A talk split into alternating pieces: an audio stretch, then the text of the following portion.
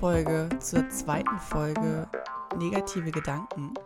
Ich habe festgestellt, dass man zu dem Thema so viel sagen kann und ich in der letzten Folge irgendwie auch noch nicht alles gesagt habe, was ich eigentlich sagen wollte und es auch noch gar nicht so richtig darum ging, wie man diese negativen Gedanken umkehren bzw. auch auflösen kann oder zumindest erstmal erkennen kann.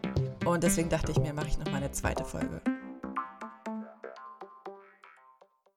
Beim letzten Mal ging es ja eher darum, wie diese negativen Gedanken in uns entstehen, was sie in uns verursachen, dass da Gefühle entstehen und dass wir manchmal so ein bisschen uns auch machtlos fühlen, wenn da so Gefühle entstehen, für die wir vermeintlich irgendwie gar nichts können. Weil wir dann ja auf diese Gefühle wieder reagieren und in die Welt rausgehen mit unseren vorher erzeugten Gefühlen. Das lässt ganz oft Konflikte entstehen, und dann fragen wir uns vielleicht sogar, wieso immer ich? Warum passiert es immer mir? Warum passiert mir immer das Gleiche? Warum gerate ich immer in diese Situationen? Und dann entsteht so ein Teufelskreis. Da Gedanken ja oft unbewusst passieren, also wenn wir nicht gerade explizit darauf achten, dann laufen sie ja zu 90 Prozent unbewusst ab, sind die einzigen Gedanken, die wir wirklich bewusst wahrnehmen können, die, die aus uns rauskommen. Die, die wir sprechen, die, die wir aufschreiben ja, also es klingt so banal, aber das, was wir sagen, das sind ja unsere Gedanken. Vielleicht lassen wir auch nicht alles ungefiltert raus in die Welt. Wäre ja auch manchmal ein bisschen komisch, würde uns vielleicht noch in sehr, sehr skurrile Situationen bringen. Aber im Großen und Ganzen sind das schon unsere Gedanken. Unsere Sprache oder das, was wir sagen, spiegelt das wider, was wir denken. Und auch die Wörter, die wir benutzen in unseren Gedanken, spiegeln gewisserweise wieder, auf welche Art wir Situationen interpretieren. Hier ein kleines Beispiel. Wenn ich mir sage, ich muss heute noch meine Steuererklärung machen, ist das ein bisschen was anderes, als wenn ich sage, ich werde heute noch meine Steuererklärung machen. Merkst du den Unterschied? Ich muss heute noch meine Steuererklärung machen oder ich werde heute meine Steuererklärung machen. Welches klingt jetzt besser? Also ich finde ja persönlich alles, wo das Wort muss drin steckt oder müssen, dass das irgendwie ähm, dazu führt, dass man eine bestimmte Sache sehr ungern macht, dass es sich wie eine Pflicht anfühlt, wie notwendiges Übel. Benutzt du oft das Wort muss oder müssen oder ich muss noch das und das machen, um dir selber oder dich selber an deine Pflichten zu erinnern? Dann kann es vielleicht passieren, dass da in dir ein Widerstand entsteht, der dann wiederum negative Gefühle verursacht. Alles, was wir machen müssen, haben wir nicht selber entschieden also vielleicht haben wir es schon selber entschieden, aber es fühlt sich in dem Moment nicht so an. Da schwingt ja auch nichts von Freiwilligkeit mit oder von Selbstbestimmung. Und sobald Selbstbestimmung verloren geht, bewirkt das negative Gefühle. Und das kann wirklich schon an so einem kleinen Wort wie müssen oder ich muss noch Punkt, Punkt, Punkt liegen. Das nur als kleines Beispiel. Wie kannst du jetzt deine Gedanken ein bisschen besser unter Kontrolle bringen? Wenn du das Gefühl hast, dass du ein richtiges Gedankenkarussell hast und da nicht mehr rauskommst, dann mache ich das beispielsweise so, dass wenn ich zum Beispiel auch nicht einschlafen kann, weil sich nachts meine Gedanken um ein bestimmtes Thema drehen, dass ich dann wieder aufstehe und diese Gedanken einfach mal runterschreibe, auf Papier bringe. Also wirklich alle Gedanken, ohne irgendwie mich vorher zu fragen, ob das richtig oder falsch ist, ob das sinnvoll ist oder nicht, dass ich das ohne den Stift wirklich abzusetzen alles runterschreibe in 10, 15 Minuten und mir das dann hinterher angucke. Also das können auch Satzfetzen sein. Es muss kein völlig gut ausformulierter Satz sein, diese Gedanken zu Papier zu bringen und sich dann mal vor Augen zu führen, was das denn für Gedanken sind. Und ich empfehle hier wirklich, wenn du das mal ausprobieren möchtest, nicht nachzudenken, einfach zu schreiben das, was rauskommt, einfach aufzuschreiben. So absurd es auch ist, so verrückt es auch ist. Du musst es ja niemandem zeigen. Das sind ja deine Gedanken. Und wenn du damit fertig bist, dann schau doch mal, wie viele Gedanken davon sind wirklich hilfreich und konstruktiv. Mit welchen Gedanken kannst du was anfangen? Und welche Gedanken sind eher so, uh, dass sie dir halt negative Gefühle bereiten? Also mir ist oft beim Aufschreiben aufgefallen, dass da sehr häufig To-Dos dabei sind. Ich muss noch das und das machen, ich muss noch dies machen, ich habe noch das auf der Agenda. Also Dinge, die mich unterschwellig irgendwie unter Druck setzen und die immer in meinem Kopf rumschwören, weil ich sie noch machen muss. Und dann erwische ich mich auch oft wirklich dabei, wie ich das Wort muss benutze. und wie denn so ein innerlicher Widerstand in mir drin entsteht. Also immer wenn ich mir selber sage, ich muss heute noch Sport machen, ich muss heute noch einkaufen gehen, dann entsteht in mir drin der Wunsch, das nicht tun zu wollen, weil dieses Wort muss mir das Ganze als Pflicht aufbürgt. Wenn ich daraus aber das Ganze umformuliere und daraus mache, ich werde heute noch Sport machen, ich darf heute noch spazieren gehen, ich möchte heute gerne noch einkaufen gehen, damit ich heute Abend kochen kann, dann klingt das schon wieder ganz anders und dann fühlt sich das für mich irgendwie selbstbestimmter an. Und auch besser und irgendwie freier. Ich fühle mich dann nicht in so einem Gedankenkarussell aus To-Do-Listen gefangen. Also wenn da natürlich auch wichtige To-Dos bei dir dabei sind, die du auf gar keinen Fall vergessen darfst, dann hilft mir das zum Beispiel, das auf mein Whiteboard zu schreiben. Ich habe ein Whiteboard, wo ich To-Dos drauf schreibe. Stichpunktartig natürlich. Zahnarzttermin oder Reinigung. Also ich weiß nicht, wie es dir da so geht, da ist, glaube ich, auch jeder Mensch anders, aber in mir verursacht dieses noch erledigen müssen von Aufgaben innerlich einen totalen Stressfaktor. Und deswegen formuliere ich das in meinem Gehirn so um, dass das nicht erledigt werden muss, sondern erledigt wird. Und irgendwie schon, finde ich, fühlt sich das ein bisschen entspannter alles an. Kannst du ja mal ausprobieren. Vielleicht findest du das ja auch gar nicht so schlimm. Also bei mir ist es so, wenn ich das Gefühl habe, ich habe so viele To-Dos zu erledigen noch, dann weiß ich auch, ich brauche irgendwie auch wieder einen gewissen Anteil an Entspannungsphasen, damit das nicht überhand nimmt und ich nicht zu gestresst bin. Also ich versuche mir dann halt auch wirklich dann das sehr ausgeglichen zu strukturieren, dass mein Tagesablauf nicht nur aus To-Dos besteht. Und gerade jetzt zu Corona-Zeiten, wo alles zu hat, was irgendwie Spaß macht und für Entspannung sorgt, da müssen wir halt irgendwie anderweitig für kleine Erholungsinseln sorgen. Ja, ich weiß, es ist immer so ein ausgelutschtes Wort, Erholungsinseln, aber irgendwie trifft es das relativ gut, finde ich.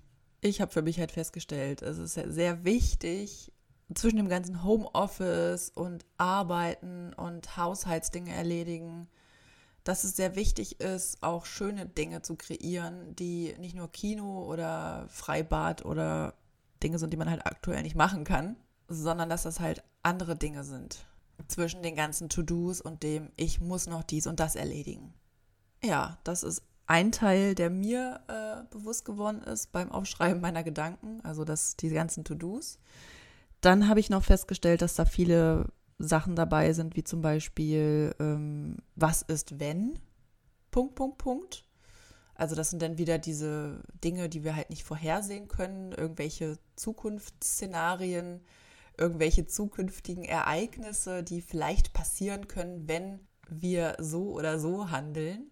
Und meistens sind das ja keine förderlichen Gedanken. Also das sind ja keine schönen Sachen von wegen, ja, auch wenn ich den Job richtig, richtig gut schaffe und mache, dann kriege ich eine Gehaltserhöhung. Solche Gedanken gehen ja meistens nicht in unserem Kopf rum. Es sind ja meistens eher die gegenteiligen. Wenn ich einen Fehler mache, dann kriege ich Ärger von meinem Chef oder sowas. Jetzt mal als Beispiel. Also was wäre wenn Szenarien, die meistens davon ausgehen, dass irgendwas nicht gut läuft oder dass wir irgendwo scheitern. Das liegt meistens an dem Glaubenssatz, den sehr viele von uns in sich tragen. Ich auch übrigens. Der Glaubenssatz lautet, ich bin nicht gut genug der hat sich entwickelt aufgrund der ständigen Anforderungen, die an uns in dieser Gesellschaft gestellt werden, der Leistungsgesellschaft geschuldet.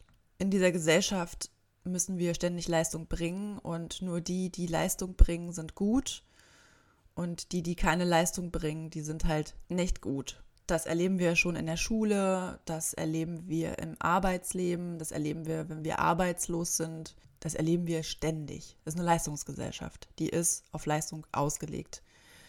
Und deswegen ja, entwickelt sich ja dieser Glaubenssatz in uns drin, der besagt, ich bin nicht gut genug für XY. Ne, es wird ja auf verschiedene Bereiche übertragen.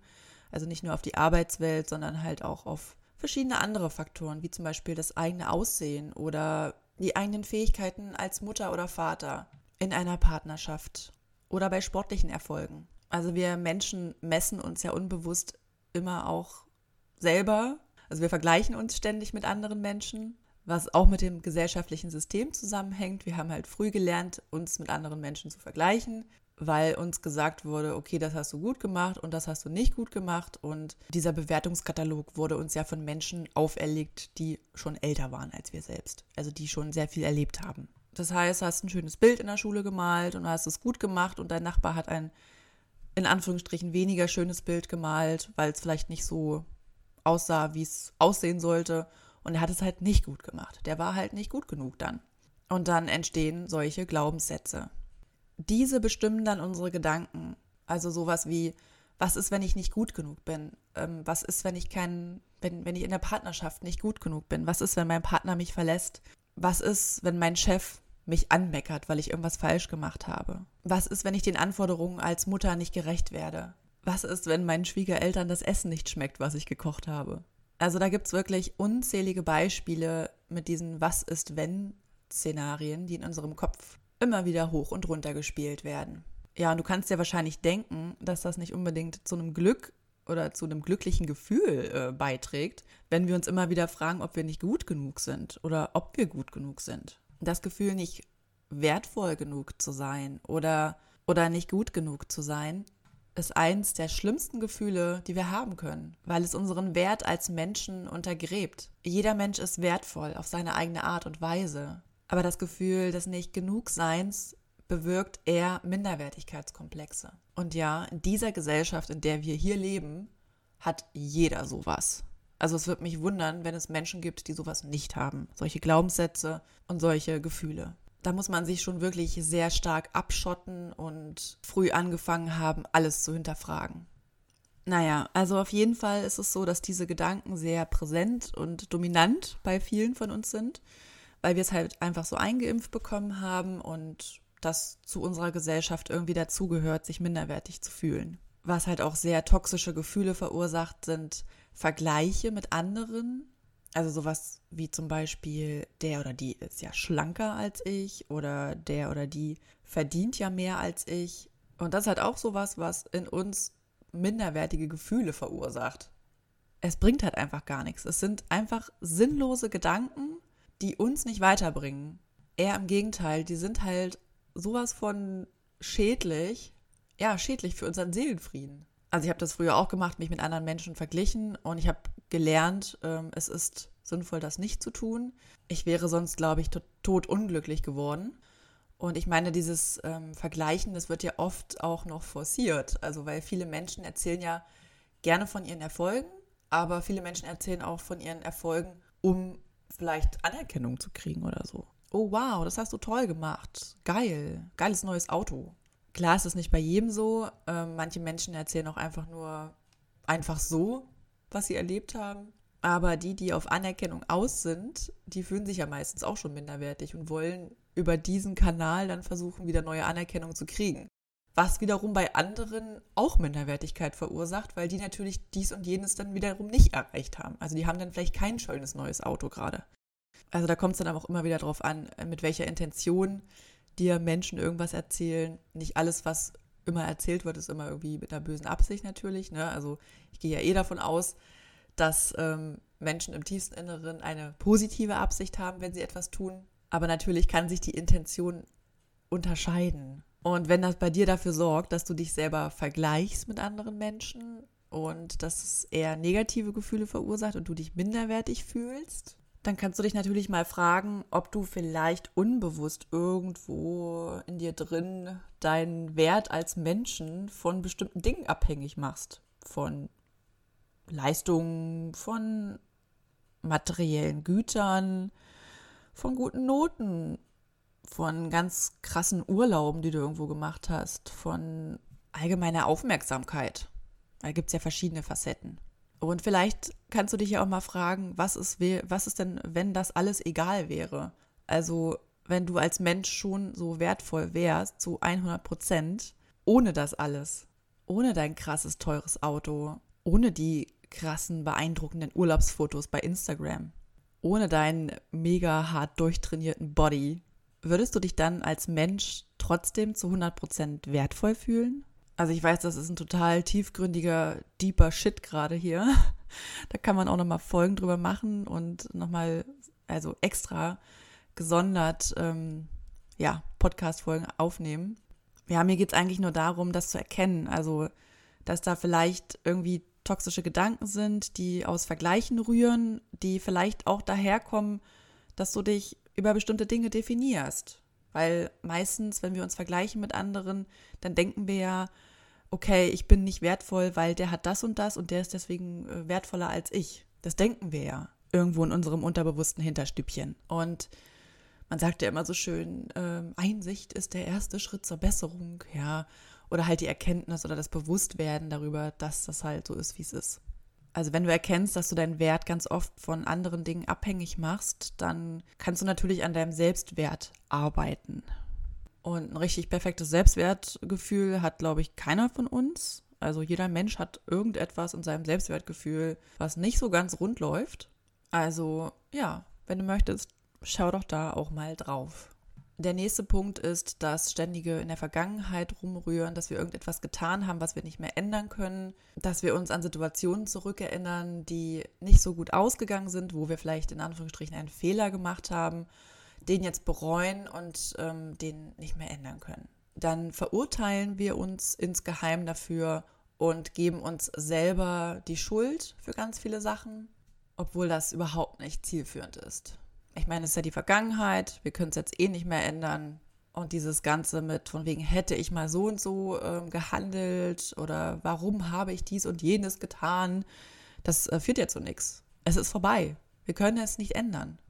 Das Einzige, was wir tun können, ist, ja, okay, da haben wir vielleicht einen Fehler gemacht und es ist vielleicht nicht so cool ausgegangen alles. Wie wollen wir es denn in Zukunft anders machen? Was können wir denn in Zukunft tun, damit so etwas nicht nochmal passiert? An dieser Stelle möchte ich gerne nochmal auf deine eigene Selbstfürsorge hinweisen. Also, wenn du dich dabei erwischst, wie du dir selber Verurteilungen machst, wie du dich quasi, ja, dafür abstrafst, dass du irgendwas getan hast, was du jetzt nicht mehr ändern kannst, dann ähm, frage dich doch mal, ob du so mit einer Freundin reden würdest. Also würdest du so auf diese vorwurfsvolle Art mit, äh, weiß ich nicht, ganz schlimmen Worten und vielen bösen Vorwürfen und hättest du doch mal das und das getan, würdest du so mit deiner besten Freundin reden oder mit deinem besten Freund? Nee, wahrscheinlich nicht. Wahrscheinlich würdest du niemals mit irgendjemandem so reden, weil es nämlich absolut nicht wertschätzend wäre und total fies und gemein. Und selbst wenn du mit jemandem so reden würdest, dann würde dieserjenige wahrscheinlich nichts mehr mit dir zu tun haben wollen. Weil er sich denkt, was ist das denn für einer oder eine? Ja, und wenn du mit niemandem so reden würdest, ähm, der deine beste Freundin ist oder bester Freund, dann warum redest du da mit dir selber so? Also mir ist damals ein richtiges Licht aufgegangen, als ich das gehört habe. In einem anderen Podcast war das übrigens auch. Und da ging es auch um das Thema, wie, wie sehr liebe ich mich selbst, wie sehr wertschätze ich mich und wie rede ich eigentlich mit mir selbst und was für eine Art von Vorwürfen mache ich mir ständig. Und das, was mein eigenes Ich so aushalten musste, ähm, das ist schon echt heftig. Und da war es auch kein Wunder, dass ich mich oft so schlecht und, und traurig gefühlt habe, weil ich mir selber oft Vorwürfe gemacht habe und die waren zutiefst bösartig. Und hätte ich jemand anderem diese Vorwürfe gemacht, oh mein Gott, der hätte mich wahrscheinlich gehasst. Ja, und kein Wunder, dass ich mich selber nicht mochte und es nicht verstanden habe, wieso. Ich war einfach nicht gut zu mir selbst und war mir nicht selbst meine beste Freundin. Ja, wenn du merkst, dass du dir selber oft Vorwürfe machst und dich verurteilst, weil deine Gedanken sich immer um sowas kreisen, dann ist diese Erkenntnis schon mal sehr, sehr gut, weil du kannst daran was ändern. Also das ist deine Sicht auf dich selbst und deine Art und Weise, mit dir umzugehen. Und wenn du lernst, mit dir milde walten zu lassen, dann werden sich auch diese Worte verändern.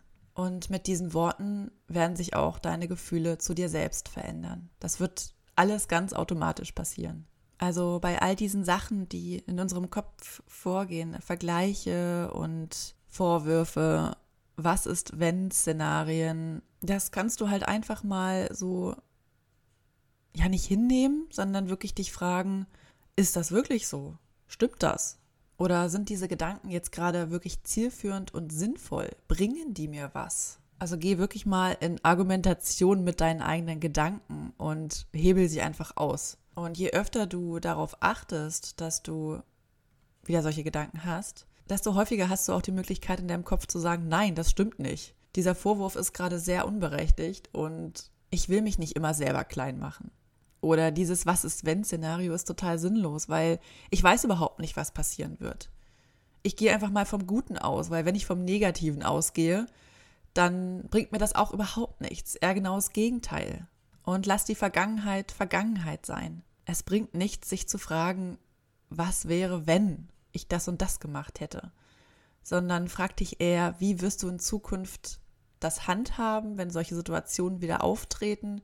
Wie möchte ich da reagieren? Ja, und wenn du irgendwann mal festgestellt hast, dass diese ganzen Gedanken, die da so sind, ähm, nicht mehr ganz so negativ sind, dann wirst du auch feststellen, dass dein Gefühlsleben sich schlagartig verändert und deutlich entspannter und weniger gestresst ist.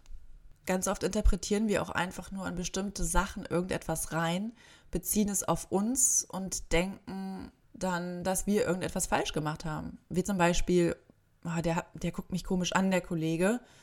Wahrscheinlich äh, hat er irgendwas gegen mich, weil ich neulich äh, vergessen habe, das Kaffeepulver aufzufüllen. Also wir sehen dann einen Blick, interpretieren da irgendwas rein und beziehen es am Ende sogar auf uns und auf eine konkrete Situation, die in unserem Kopf total Sinn ergibt, ähm, aber die wahrscheinlich gar nicht der Auslöser ist dafür, dass er so guckt.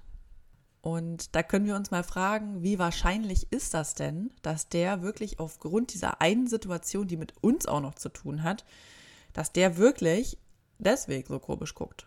Wenn es dir hilft, kannst du natürlich nachfragen und den Kollegen fragen, wie es ihm geht, ob alles in Ordnung ist, dass du bemerkt hast, dass er nicht gut drauf ist. Oder aber, wenn du keinen so guten Draht mit der Person hast und du nicht unbedingt fragen willst, dann kannst du dir halt auch einfach sagen, ja, okay, vielleicht ähm, hat er auch einfach heute Morgen einen schlechten Morgen gehabt. Vielleicht hat er einen Streit mit seiner Frau gehabt. Vielleicht ist er mit dem falschen Fuß aufgestanden. Vielleicht hat er einen Autounfall gehabt heute Morgen schon. Vielleicht muss er irgendeine große Rechnung begleichen. Vielleicht ist sein Hamster gestorben. Also es gibt so viele Gründe, warum der Kollege da vielleicht gerade schlecht drauf ist. Und diese Tausenden von Möglichkeiten, ja, das ähm, ich weiß nicht, es ist halt so unwahrscheinlich, dass es dann in dem Moment wirklich etwas mit dir oder mit, ne, mit mir oder wie, wem auch immer, mit der Person äh, zu tun hat. Es liegt aber in unserer Natur, dass wir es auf uns beziehen, weil wir ja nur unsere Sicht kennen. Wir kennen ja nur unser Leben, wir kennen ja nur unsere Wahrnehmungen und unsere Filter. Und in unserer Welt macht es halt sehr viel Sinn, dass es vielleicht was mit uns zu tun hat. Meistens reicht es schon, wenn wir uns das bewusst machen, dass das gerade wieder etwas ist, was wir sehr persönlich nehmen, was wir auf uns beziehen. Und es hilft wirklich, sich zu überlegen, was könnte denn jetzt noch passiert sein? Oder mit dieser Person wirklich zu sprechen, wenn man sich denn gut versteht. Ja, du kannst natürlich auch nachfragen. Du, ich habe vorhin gemerkt, dass du sehr, ähm, ja, komisch äh, drauf warst. Du wirktest ein bisschen unglücklich oder unzufrieden ja, kann ich dir irgendwie helfen? Möcht, brauchst du jemanden zum Reden? Möchtest du sagen, worum es geht? Und dann werdet ihr ja sehen, wie die Person reagiert. Und ich wette mit euch, dass in 99 Prozent der Fälle wird es so sein, dass es nichts mit euch zu tun hat. Das sind aber auch häufig negative Gedanken, die uns durch den Kopf gehen und die uns nicht schlafen lassen oder uns negative Gefühle bereiten, weil wir natürlich denken, oh Gott, der mag uns nicht. Okay, das waren eigentlich fast alle oder wahrscheinlich waren das alle. Ähm, falls dir noch irgendwas einfällt, was ich vergessen habe, was dir manchmal so durch den Kopf geht, was nochmal so eine extra Kategorie wäre, kannst du mir das gerne schicken an meine E-Mail-Adresse oder meinen Instagram-Account. Und dann kann ich da auch gerne nochmal drüber sprechen, gesondert.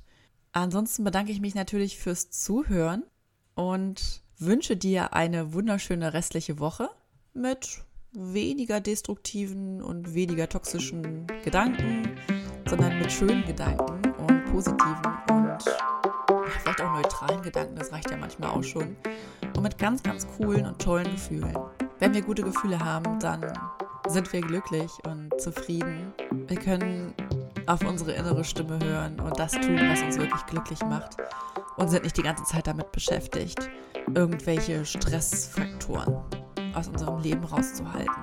Dann sind wir entspannt und können uns selbst verwirklichen und vielleicht auch mehr so sein, wie wir sind. Mach's gut und bis zum nächsten Mal. Und glaub nicht alles, was du denkst.